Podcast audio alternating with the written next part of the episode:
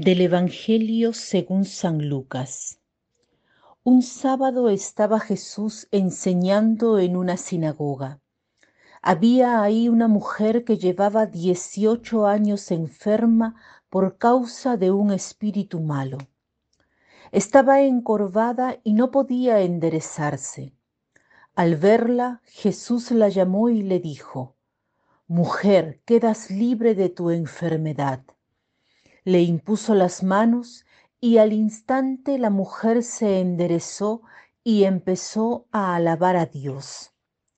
Pero el jefe de la sinagoga, indignado de que Jesús hubiera hecho una curación en sábado, le dijo a la gente, hay seis días en la semana en que se puede trabajar Vengan pues durante esos días a que los curen y no el sábado.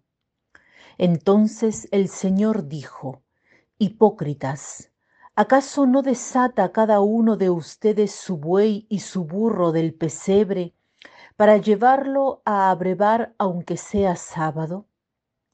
Y a esta hija de Abraham, a la que Satanás tuvo atada durante dieciocho años, ¿No era bueno desatarla de esa atadura aún en día de sábado? Cuando Jesús dijo esto, sus enemigos quedaron en vergüenza. En cambio, la gente se alegraba de todas las maravillas que él hacía. Este pasaje del Evangelio es muy bello. En él vemos en acción la misericordia de Jesús cuando dice, al verla, Jesús la llamó y le dijo, Mujer, quedas libre de tu enfermedad. Esto nos hace ver la mirada de Jesús que alcanza a todos y luego llama así. O sea, quiere que estemos a su lado, que entremos en relación con Él. Pero hoy quisiera detenerme en dos actitudes contrastantes. Uno es el juicio y el otro la maravilla. El juicio es una mirada limitada de la realidad, no constructiva, una crítica por la crítica, una crítica que es hecha con un juicio negativo, imaginando una intención equivocada de parte de la otra persona. Es una mirada mezquina de la realidad no es como la mirada de Jesús de la que habla el Evangelio, que ve a esta mujer ya curada. En cambio, la mirada del juicio es una mirada que aprisiona a la persona, es una decisión equivocada. Los judíos quieren aprisionar a la mujer en su enfermedad.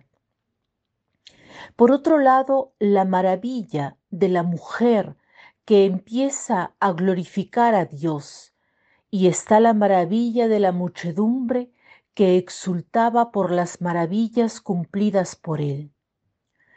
Esta es la actitud capaz de ver la grandeza de Dios en el obrar, una mirada que tiene la capacidad de ver más allá del mal, de ver la posibilidad de un bien, la posibilidad de un futuro. El otro día un amigo escribió algo muy lindo sobre la oración.